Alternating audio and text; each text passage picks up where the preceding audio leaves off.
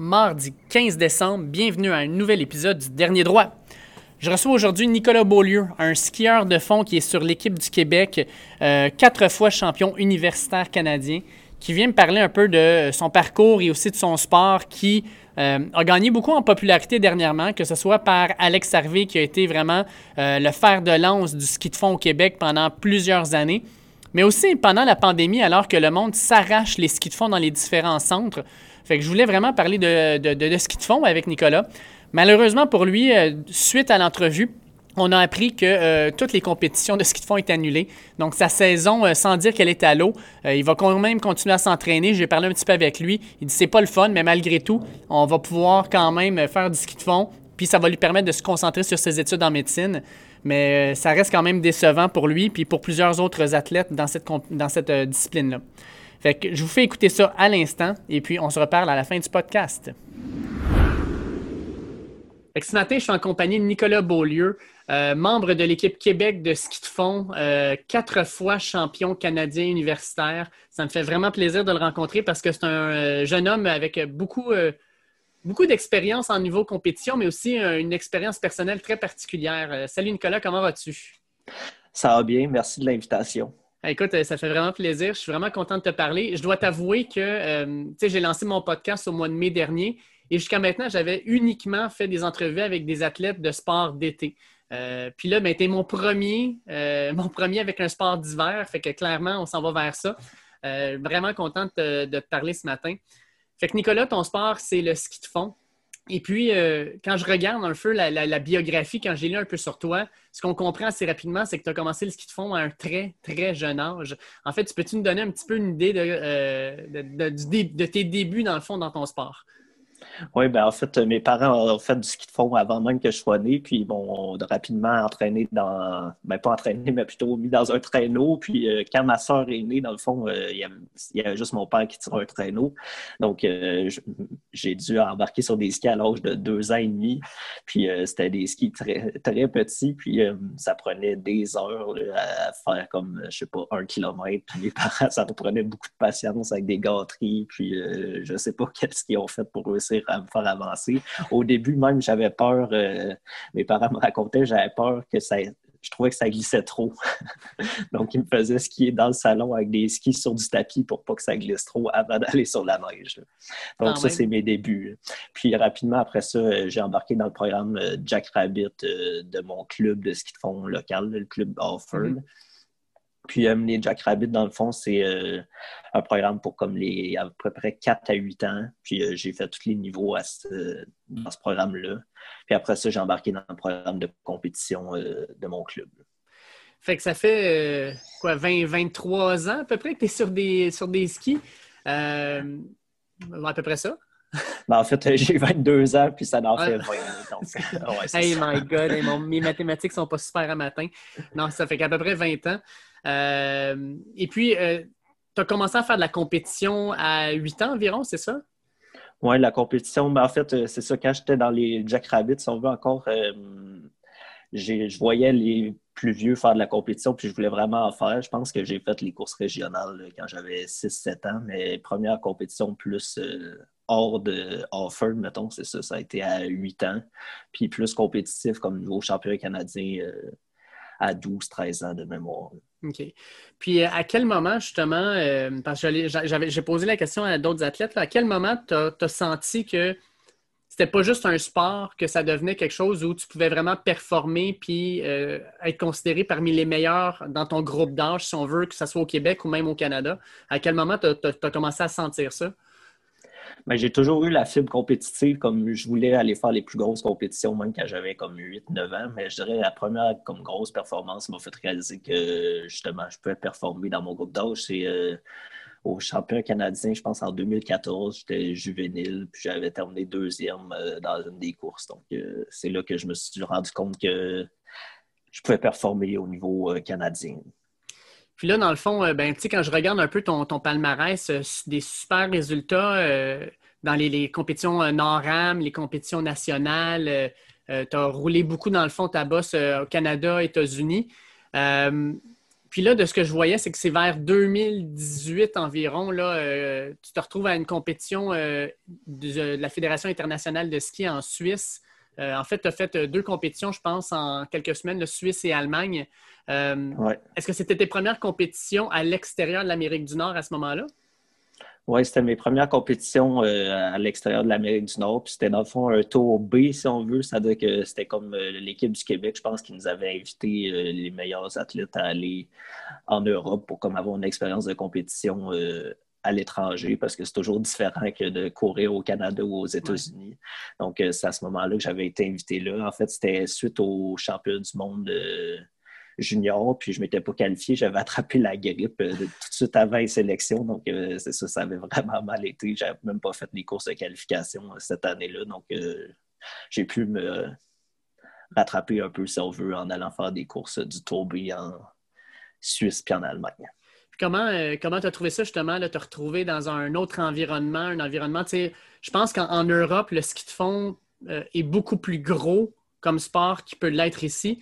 comment tu as vécu ça, dans le fond, toute cette ambiance-là, la compétition, euh, le fait d'être euh, même euh, sur le vieux continent?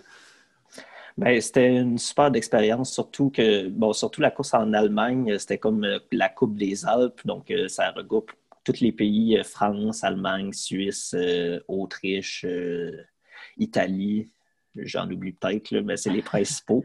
Donc, euh, ça, c'était vraiment compétitif parce que les athlètes sont là sur invitation. Donc, c'est comme euh, un peu euh, la couche en la couche en dessous de la Coupe du Monde. Donc, c'était une expérience comme de gros calibre, puis chaque seconde compte. Donc, c'est ça, ça fait différent de nos courses au Canada puis aux États-Unis. Bien qu'aux États-Unis, on commence à avoir plus de calibre avec leur nouvelle génération de skieurs. Donc, ça nous fait des belles courses là aussi. Puis quand tu euh, fais de la, compétition, je veux dire, il y en a au Québec, ça, ça va. Euh, probablement qu'il y en a dans l'Ouest canadien.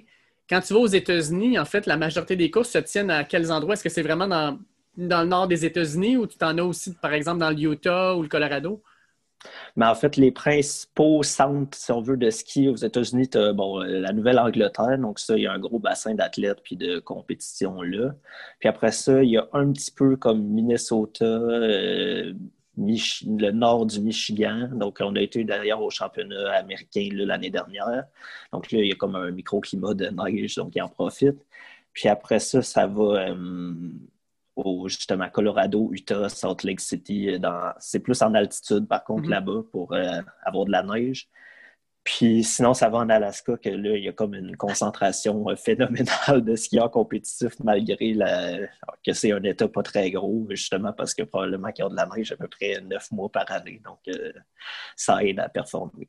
Mais par contre, ils ont quand même euh, des universités un peu partout, même au Nouveau-Mexique, il y a une université qui a un programme qui avait, je ne sais plus si l'université a fermé, le programme de ski, mais il y avait un programme de ski compétitif même au Nouveau-Mexique. Donc, euh, il y en a un peu partout. Fait que là, tu es en train de me dire que tu es allé skier euh, en Alaska, c'est ça? Non, je ne suis jamais allé en Alaska. J'aimerais ça, mais non, je ne suis pas allé, euh, jamais allé encore.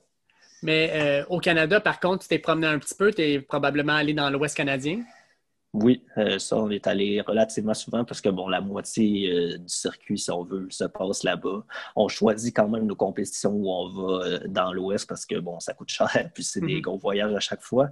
Mais, moi, je suis allé à plusieurs reprises à Canmore, à Silver Star en Colombie-Britannique, puis à Whistler une fois aussi.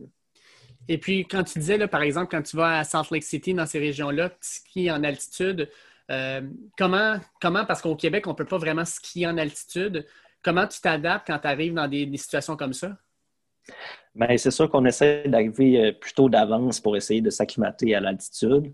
Mais euh, personnellement, moi, j'ai des mauvaises expériences avec l'altitude, puis je m'adapte vraiment mal. Donc, c'est pas mes meilleures courses. Puis là, peut-être que ça vient jouer dans ma dans mon psychologique aussi, mais c'est ça, je m'adapte vraiment mal à l'altitude, puis c'est pas c'est pas ma tasse de thé, mais c'est ça, on essaie d'arriver d'avance. Puis euh, avec les jours, ça va mieux, même pour moi, puis pour tous les athlètes. Donc, euh, c'est vraiment le truc parce que c'est ça, comme tu dis au Québec, euh, j'ai beau aller sur le top du Mont de ces 800 mètres, donc c'est pas assez. C'est pas là que tu vas être en déficit d'oxygène.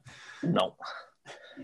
Est-ce que tu peux, pour nos auditeurs, faire un petit un petit cours 101 rapide de, du ski de fond. Parce que, tu sais, le ski de fond, tu as le pas classique, tu as le pas de patin. Euh, tu as souvent, de ce que j'ai vu aussi, tu as des compétitions libres.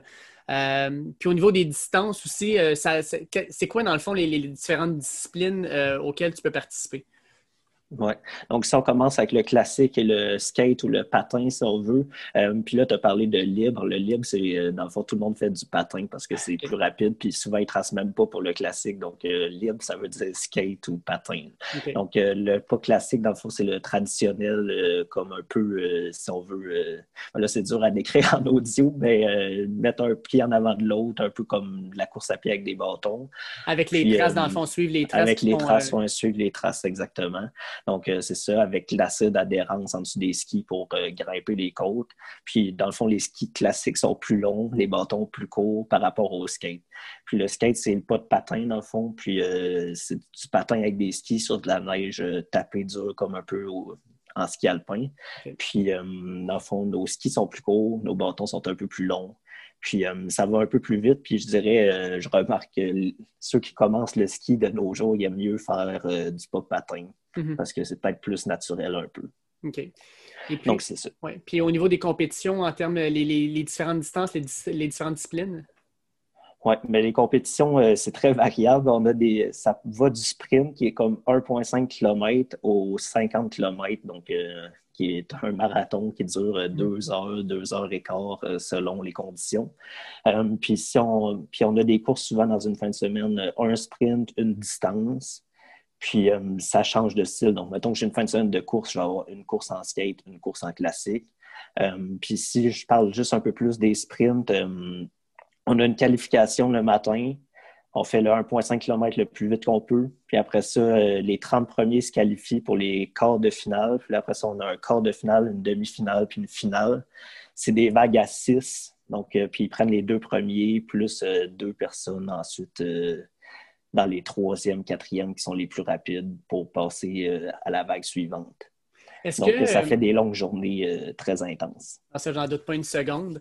Euh, est-ce que, parce que là, tu me dis, bon, le, pas de patin, c'est que vous prenez quand même, vous êtes quand même assez large. Tu as quand même besoin d'espace pour pouvoir pousser puis pouvoir avoir tes skis un petit peu en V.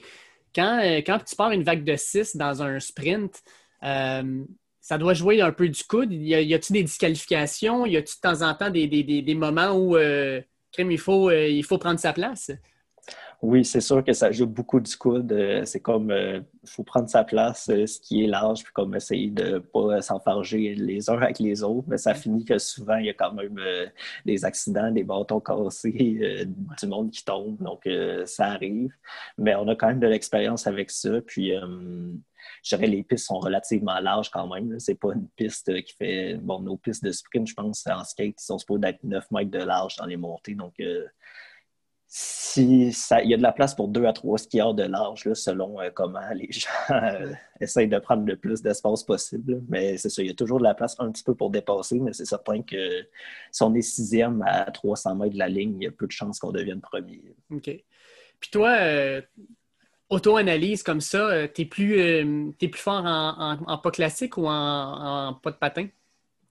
Ben, je dirais euh, ça, ça, a été variable au cours de ma carrière. On dirait quand on travaille plus le classique, mettons, ben, je vais devenir meilleur en classique. Puis après ça, on travaille plus le skate parce que ce sera du ma faiblesse, puis là, ça redevient la force. Donc, je dirais, j'ai été plus fort en classique quand j'étais jeune, puis récemment, je suis plus fort peut-être en skate. Euh, surtout en sprint, euh, en sprint skate, c'est comme ma force principale. OK. J'ai souvent entendu parler euh, par, des experts, en fait, que le ski de fond était probablement l'un des sports les plus difficiles à, faire parce que ça nécessite tout le corps. les jambes, la, paroi abdominale, les bras. Donc, tout le corps est demandé. Puis c'est un sport où tu as besoin d'avoir de la puissance pour monter des côtes, faire des sprints, comme tu dis, mais tu as aussi besoin d'endurance parce que, comme tu dis aussi, on a du 50 km comment, en tant qu'athlète, tu es capable de, t'entraîner, de te préparer à, tout ça? Parce que, tu sais, aux Olympiques, tu ne vois pas Usain Bolt courir un, 1500 mètres euh, ou un demi-marathon. Euh, lui, il se concentre uniquement sur le sprint. Euh, pourtant, un skieur de fond doit se préparer pour le sprint, doit se préparer pour des distances intermédiaires et des distances extrêmement longues. Comment, en tant qu'athlète, tu peux t'entraîner pour te préparer à ça? Ben, je dirais c'est un équilibre dans notre entraînement, comme entre le faire du volume, beaucoup de volume à basse intensité. Donc, ça, c'est principalement pour se préparer à pouvoir faire plus d'intervalles, puis euh, s'entraîner à haute intensité. Mais c'est ça, on fait un équilibre entre comme des intervalles longs pour les longues distances, puis des intervalles plus courts, euh, plus intenses, euh, comme des 30 secondes dans le fond, avec des longs repos pour se préparer pour des sprints. Puis, dans le fond, c'est un équilibre, mais il y en a quand même, c'est quand même dur souvent, on le voit, les gars sur la Coupe du Monde, ils essayent comme de devenir un peu plus meilleurs en distance, puis là, ils en perdent un peu en sprint. Mm-hmm. Donc, c'est impossible d'être comme le meilleur de toutes les disciplines. Euh, ben, à moins d'être un talent phénoménal. Mais donc, c'est ça. Il y en a quand même, je dirais, sur la Coupe du Monde qui vont aller spécialiser en sprint ou en, distance, selon euh, leur force, pour euh, essayer de maximiser leur chance de podium à ce moment-là faut que je te demande, l'an dernier, mois de mars, euh, championnat nationaux, tu fais ton premier 50 km en compétition, de ce que je comprends. Comment euh, tu as vécu ça, un 50 km? Parce que ça doit être. Euh, même, tu sais, moi, je suis un coureur, fait que j'ai couru des marathons. Puis sur la ligne de départ d'un premier marathon, à l'intérieur de toi, tu as des doutes. tu te dis, je vais peut-être frapper le mur, je serai peut-être pas capable de terminer au même, à la même à la même vitesse que je commence, comment je vais gérer ma course? Tu as plein de choses qui se passent dans ta tête. Comment toi, tu as vécu ton premier 50 km en compétition? Bien, je dirais mon premier 50 km, bon, 5 ans classique, puis je dirais pour les longues distances, c'est un peu plus facile peut-être que le skate, mais ça a été, je l'ai pris un peu comme un, pas un entraînement, mais ouais, j'avais pas trop d'attente pour ça, surtout que les distances, c'était vraiment pas ma force, surtout pas euh, cette année-là. Puis, euh, dans le fond, je l'ai pris comme un entraînement à mon rythme, puis, euh, j'ai suivi le peloton de tête peut-être pendant le tir, ben, même pas le tir de la course, mais après ça, j'ai comme fait la course à mon rythme avec un groupe qui était un peu distancé, puis je m'en suis quand même bien sorti, je dirais, pour la distance. Ouais, mais c'est sûr que c'est une longue distance, puis on mange plus que dans un 15 km, mettons, on boit. Donc, euh, c'est ça. Fait que là, euh, je, te, disais au début de l'entrevue que tu as un parcours personnel particulier aussi parce que tu es étudiant en médecine à l'Université de Sherbrooke.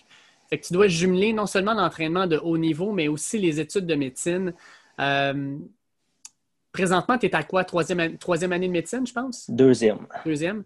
Comment, comment jusqu'à maintenant, tu es capable de, gérer ça euh, de, façon pour euh, avoir non seulement le temps d'étudier puis de te préparer adéquatement, mais aussi de pouvoir t'entraîner puis de rester à un haut niveau?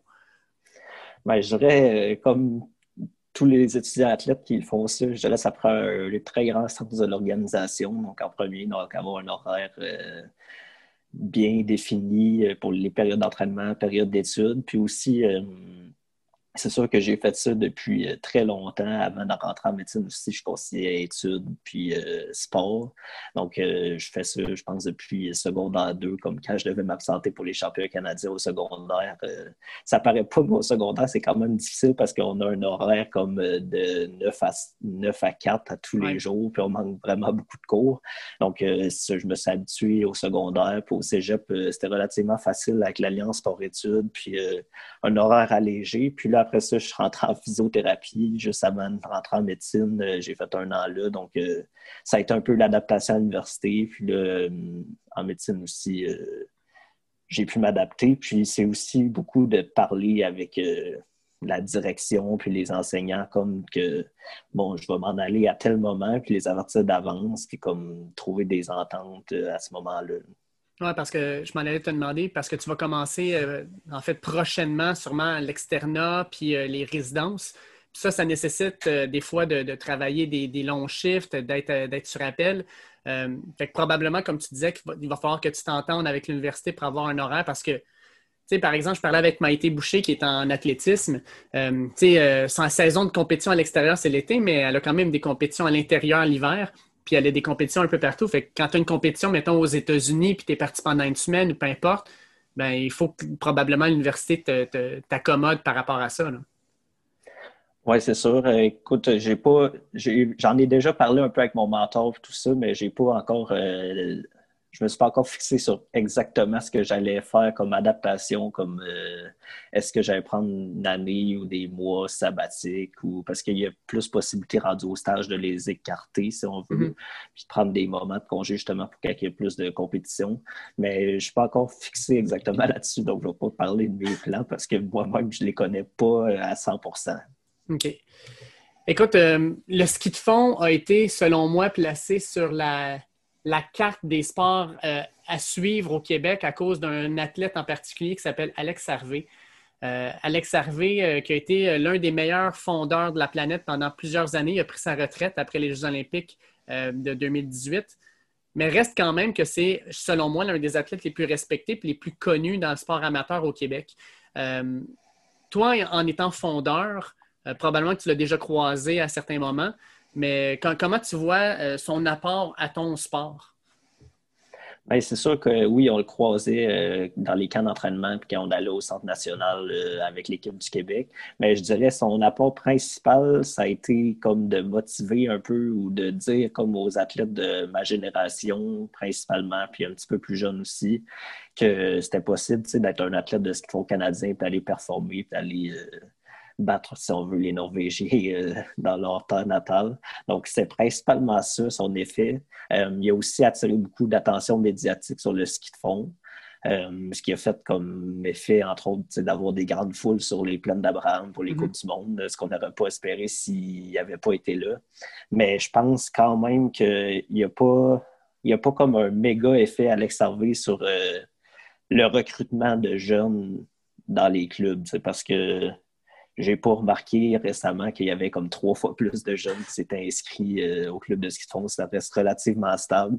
je pense que le problème, c'est principalement que c'est un sport qui coûte cher, qui a un développement à long terme. Donc, euh, les, les, parents inscrivent leurs enfants euh, dans les cours de Jack Rabbit, si on veut, s'ils font du ski de fond eux-mêmes. Puis après ça, quand ça arrive le temps de faire de la compétition, ben, il y en a qui lâchent. Puis après ça, quand il arrive le temps de faire des études euh, au cégep, ben, il y en a qui ne voient pas l'option de faire du sport-études, si on veut. Donc, euh, on voit qu'il y a un déclin graduel. Donc, euh, pour ça, je dirais, il n'y a pas eu un effet si grand, mais il y a eu un grand effet justement sur aux Canadiens, même aux Nord-Américains, aux États-Unis aussi, je pense qu'il y a eu un bon effet de montrer comme que les Nord-Américains pouvaient aller en Europe performer sur la Coupe du Monde. Je sais qu'Alex Harvey, à plusieurs reprises, a eu des frustrations par rapport à ça en compétition, puis ça fait partie de ton sport, en fait, c'est la préparation des skis. Euh, parce que sans comparer ça à la course automobile, on dit souvent le, le, meilleur pilote automobile, s'il n'a pas une bonne auto ou un bon moteur, ben, ne peut, pas compétitionner avec les autres. Si le matin, tes skis sont mal préparés, ben, tu ne peux pas compétitionner avec les meilleurs. Euh, est-ce que c'est toi qui prépare, est-ce que, est-ce que c'est toujours toi qui avais préparé tes skis par le passé ou euh, tu as toujours eu quelqu'un qui t'a donné un coup de main dans le fond pour ta préparation? Puis comment tu vis avec le fait que, mettons, tu pars une course puis tu le sens, là, ah, mais on n'a pas la bonne préparation aujourd'hui. Comment, comment ça te permet de. Comment tu. Comment tu euh, comment je pourrais dire ça? Comment tu euh, surmontes, dans le fond, ce, genre de, côté psychologique-là, de voir que crime, ça ne marche pas bien aujourd'hui? ben pour commencer, euh, c'est sûr que pour les compétitions, on a toujours quelqu'un qui nous prépare nos skis, comme euh, à part peut-être une régionale, que c'est plus un entraînement. Mais ouais, il y a toujours. D'habitude, c'est mon entraîneur, puisque je suis encore rattaché à mon club. Donc, euh, c'est mon entraîneur qui, avec un assistant qui va farter mes skis puis les préparer pour les compétitions. Euh, puis il fait relativement un bon travail. C'est rare que je me dis comme ah, mes skis sont vraiment pas bons. Euh, puis ça arrive pas souvent. Mm-hmm. Mais c'est ça, on vit, je dirais, on on part la course, puis on espère avoir des bons skis, puis souvent, ils sont bons, puis c'est comme un boost psychologique, mais c'est sûr que si les skis vont mal, puis tu te fais dépasser dans des descentes parce que tes skis glissent pas autant que les autres, c'est frustrant. Euh, je dirais, c'est sûr que ça va venir jouer au niveau euh, mental.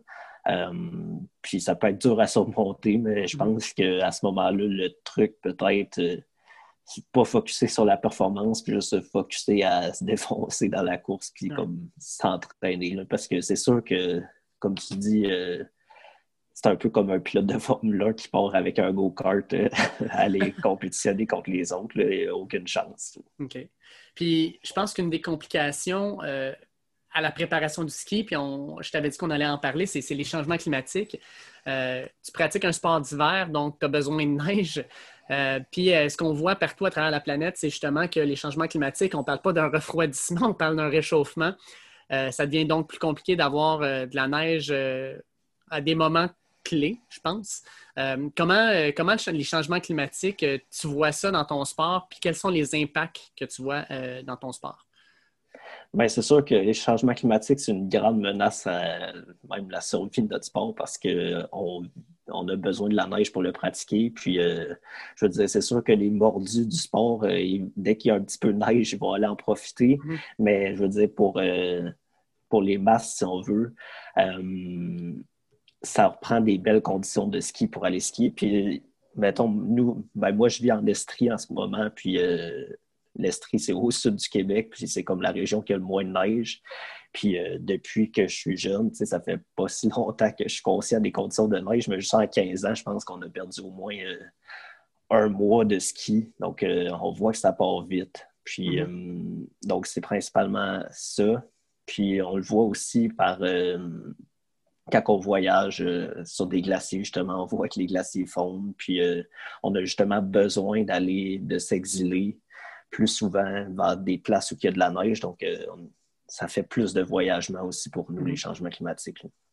Puis au niveau euh, des compétitions, est-ce que tu vois aussi une différence? Par exemple, euh, la saison commence à un moment précis, puis tu arrives là, puis oh boy, ça va être tout un défi d'avoir assez de neige dans le fond pour permettre la compétition ou en général, les organisateurs s'arrangent justement pour tomber dans des moments où on sait que ça va être enneigé?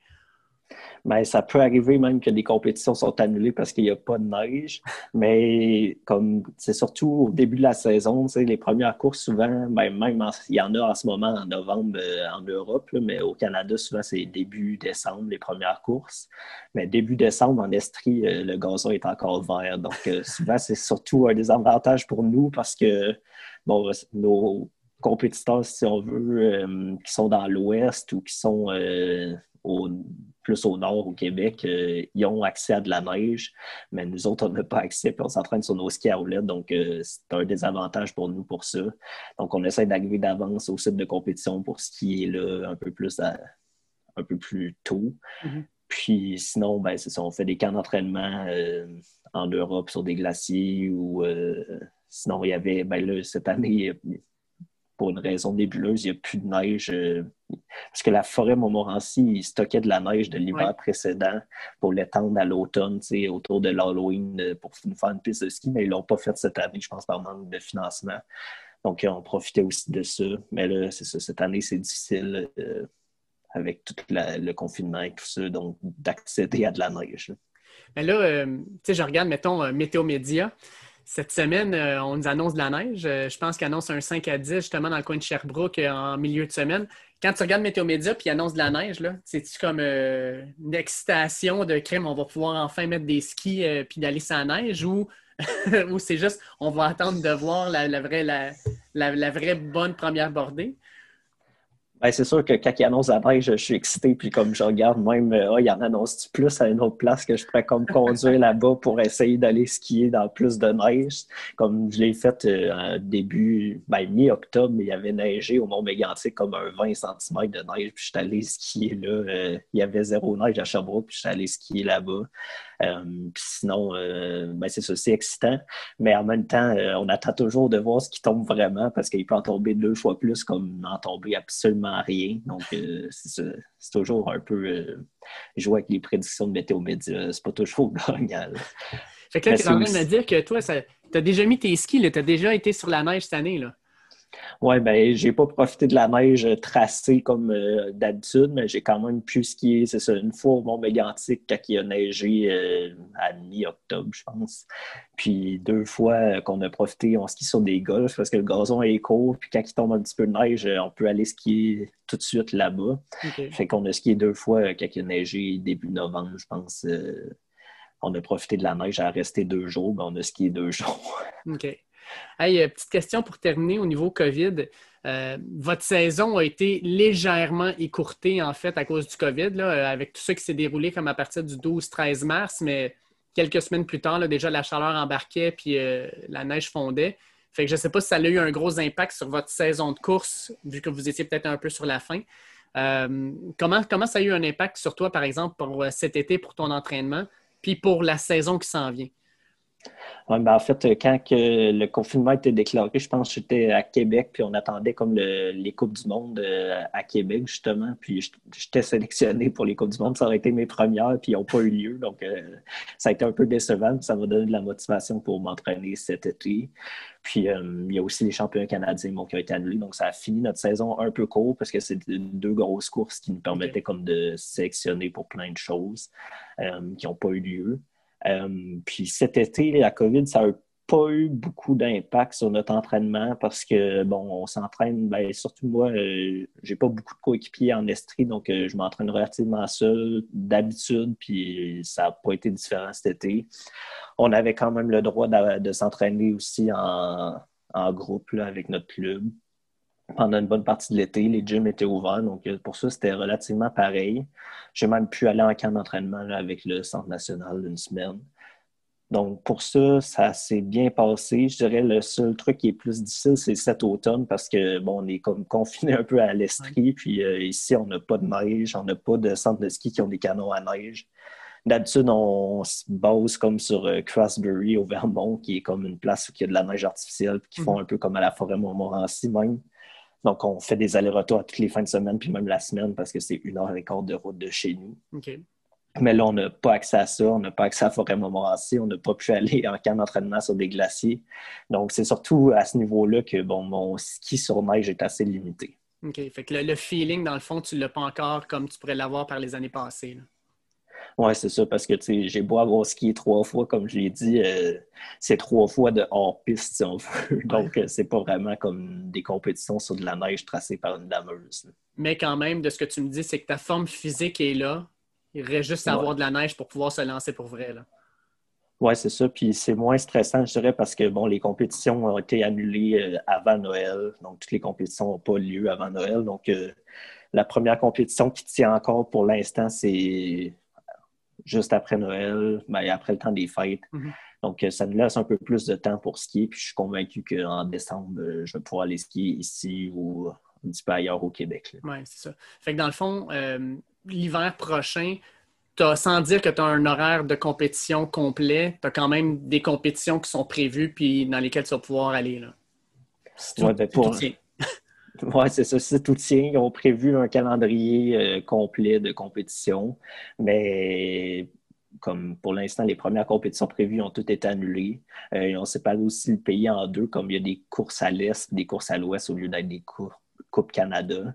Euh, mais c'est ça, comme ils ont été annulés une après l'autre pour l'instant, donc on est rendu à début janvier, puis on va savoir à la semaine, je pense. Exact. Puis le, le COVID j'ai posé la question à Maïté, puis je voulais te la poser aussi. En étant étudiant en médecine, euh, puis aussi en pratiquant un sport, je pense que tu comprends l'importance de l'activité physique. Euh, comment tu vois les décisions gouvernementales de, confiner le monde, puis d'empêcher probablement plusieurs jeunes de pouvoir pratiquer un sport ou leur sport?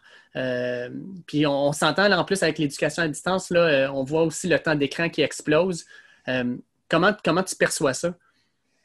Ben, c'est sûr, je ne veux pas trop m'incruster dans les débats de santé publique, mais euh, je dirais surtout au secondaire, comme les jeunes euh, ont tendance à être relativement, pour ne pas dire très sédentaires. Puis d'habitude, euh, les cours d'éducation physique, c'est comme les seuls cours ou les seuls moments qui font de l'activité physique dans leur vie. Puis là, je pense, ben, je ne suis pas au courant de toutes les mesures dans les écoles, mais je pense qu'ils ont moins de cours d'éduc ou ils n'en ont pas du tout. Puis comme ça fait qu'ils sont encore plus sédentaires, puis aussi être à la maison une journée sur deux. Euh, ça leur fait des moins bonnes habitudes de, vie alimentaire parce que veux, pas quand tu es à l'école, tu déjeunes le matin normalement, tu as, une période de dîner, mais tu vas pas manger euh, des collations plus ou moins santé pendant que tu es en classe. Donc, euh, mm. ça fait un horaire aussi alimentaire moins, comment dire, moins régulier. Moins sain. ouais.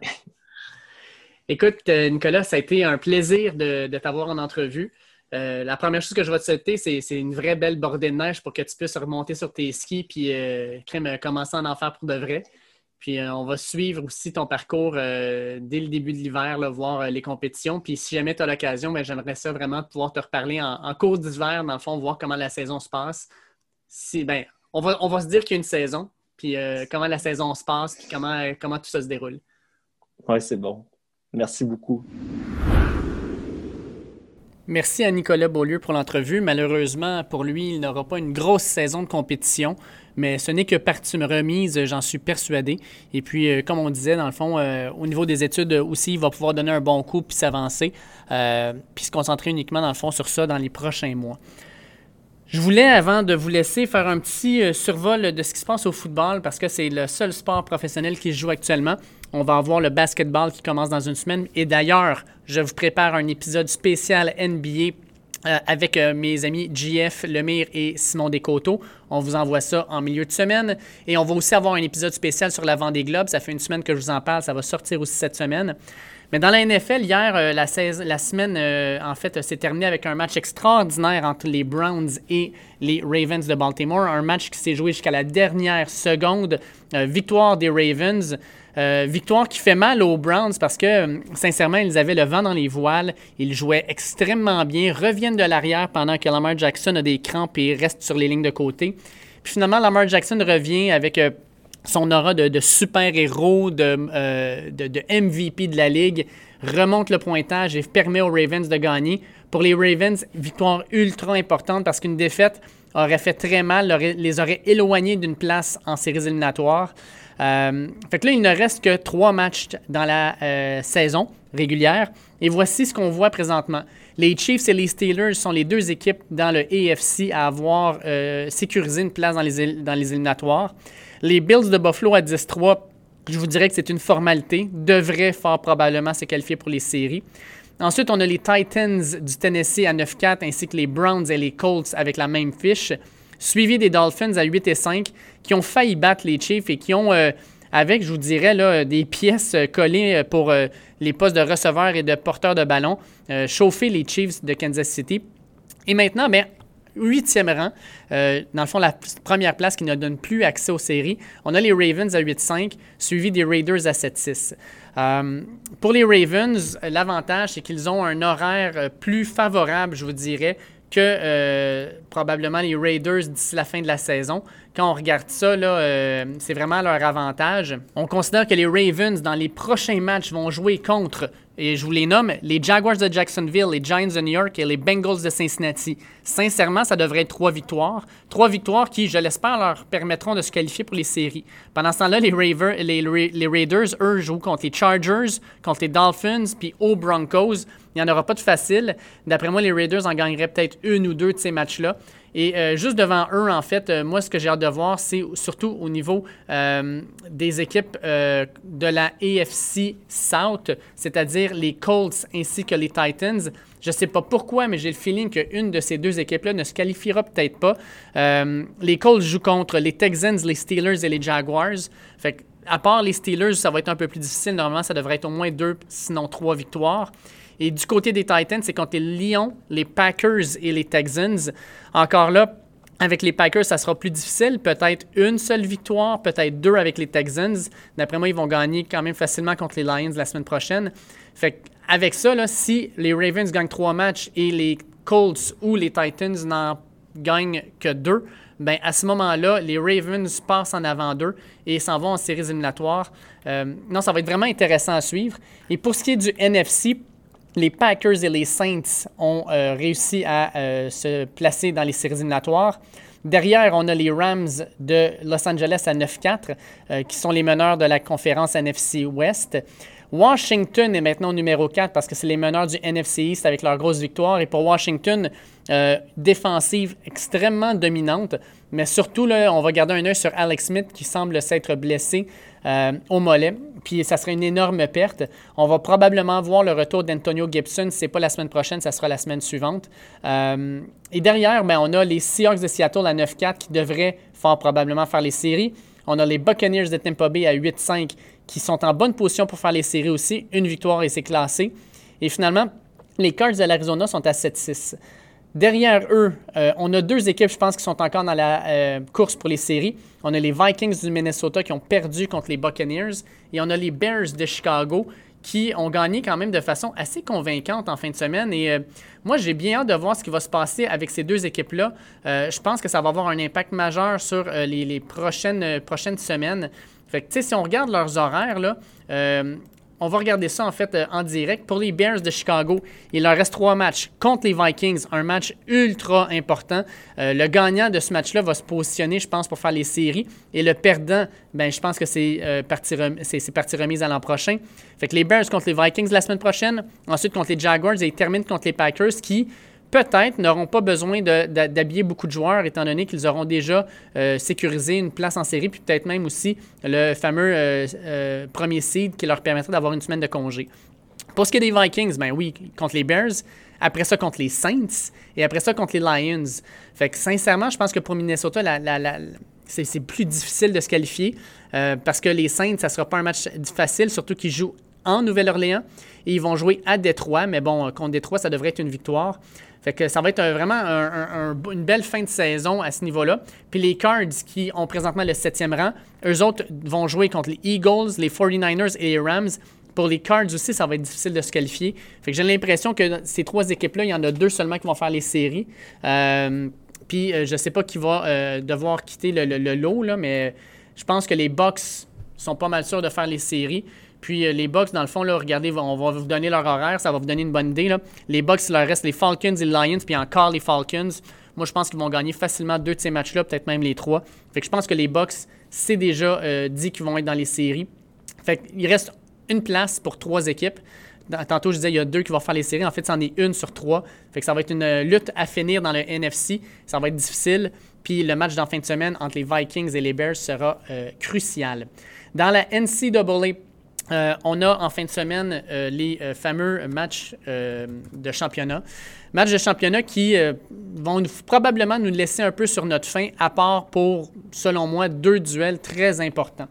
Fait que le premier duel, ça va être vendredi soir, Oregon contre USC dans le Pac-12 Championship Game. Je vois une victoire de USC, mais jusqu'à maintenant, USC euh, c'est pas compliqué.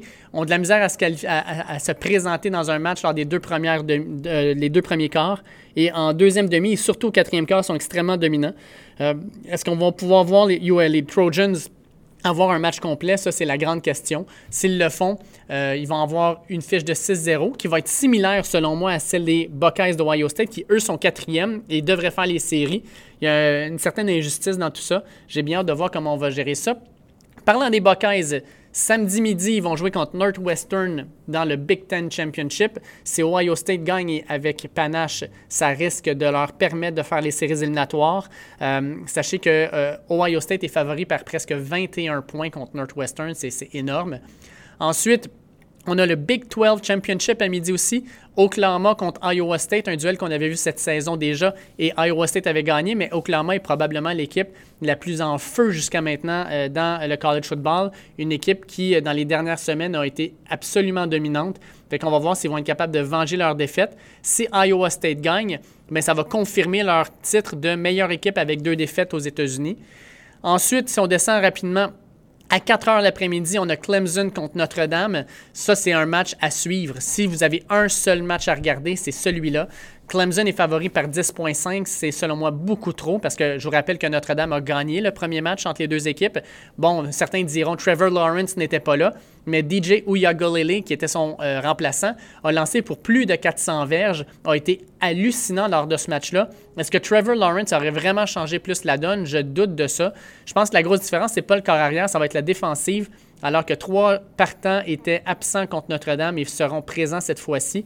Fait que j'ai bien hâte de voir ça, mais je pense que le 11 points, c'est beaucoup trop grand. Notre-Dame, qui devrait être favori, euh, va fort probablement prendre ça comme une, une attaque personnelle et j'ai bien hâte de voir comment ce match-là va jouer. Surtout aussi en pensant que le premier match se jouait à Notre-Dame, alors que cette fois-ci, c'est un match qui va jouer en Caroline du Nord au Bank of America Stadium dans un euh, contexte neutre. Fait que j'ai bien hâte de voir qui va sortir de ce match-là gagnant. Mais excellent duel. À 8 heures, on a deux parties. La première, le SEC Championship entre Alabama et Floride. Euh, Alabama favori par 17, avec raison, considérant que Floride a perdu contre LSU. Je vous rappelle que Alabama avait terrassé LSU il y a de ça maintenant trois semaines. Euh, ça avait été un duel euh, assez inégal, hein, on s'entend. Ça avait fini 55 à 17 pour Alabama. Fait qu'Alabama, là, présentement, c'est la meilleure équipe aux États-Unis. Je pense qu'ils ont une tête au-dessus de tout le monde. Offensive très dynamique avec Mac Jones, avec Devontae Smith et surtout Najee Harris, qui est, euh, dans le fond, leur porteur de ballon. Mais on a aussi euh, Jalen Waddle, qui est, blessé malheureusement, euh, qui, aurait ajouté vraiment beaucoup de punch à cette attaque-là. On a John Mechie III, qui est un excellent aussi receveur. Fait qu'on va voir ce que ça va donner. Du côté de Floride, Kyle Pitts, qui est leur meilleur joueur à l'offensive, n'avait pas joué contre LSU cette fois-ci, devrait être la partie. Kyle Trask va tenter de battre Alabama. S'il le fait, il sécurise, je pense, le trophée Iceman. Fait que ça va être un bon duel. Ça va être un duel explosif en offensive. Le over-under est à 74,5 et j'ai tendance à vous dire d'aller prendre le over. J'ai l'impression que ça va être un match qui va se terminer dans le style 55 à 40. Ça ne me surprendrait même pas qu'il se compte pas loin de 100 points dans ce match-là.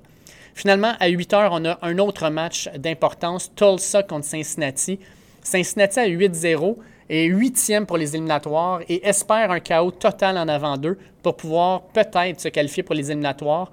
De toute façon, même s'ils même gagnent et ne se qualifient pas pour les éliminatoires, ils vont avoir ce qu'on appelle un New Year Six Bowl, donc un, euh, un bowl du 1er janvier qui est important. C'est beaucoup d'argent pour l'université. C'est beaucoup aussi euh, de, de, temps médiatique que tu vas aller chercher. Fait que pour eux, ça serait très, très, très bon. Puis Tulsa, qui est numéro 24, c'est pas une mauvaise équipe. Ils ont une seule défaite cette année. J'ai bien hâte de voir ce match-là. Et euh, si vous le regardez, je vous invite à regarder Desmond Ridder, le corps arrière de Cincinnati, qui a été vraiment très bon dans les dernières semaines. Et un Québécois, Bruno Labelle, un, un ailier rapproché, qui euh, est spécialisé surtout dans le blocage, dans le fond. Euh, mais vraiment là, euh, très intéressant à suivre si jamais vous voulez voir ça. Fait que ça, c'est ce qui nous attend en fait la fin de semaine prochaine au football.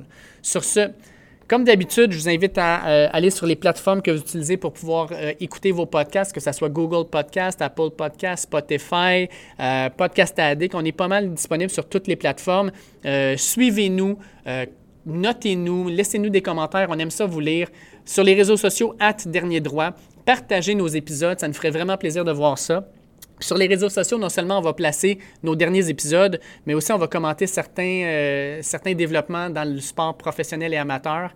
En plus euh, de vous donner nos passages dans les médias, je suis au Club à Langdo à 15h50 les jeudis pour parler du match du jeudi soir de la NFL ainsi que les matchs de la NCAA de la fin de semaine.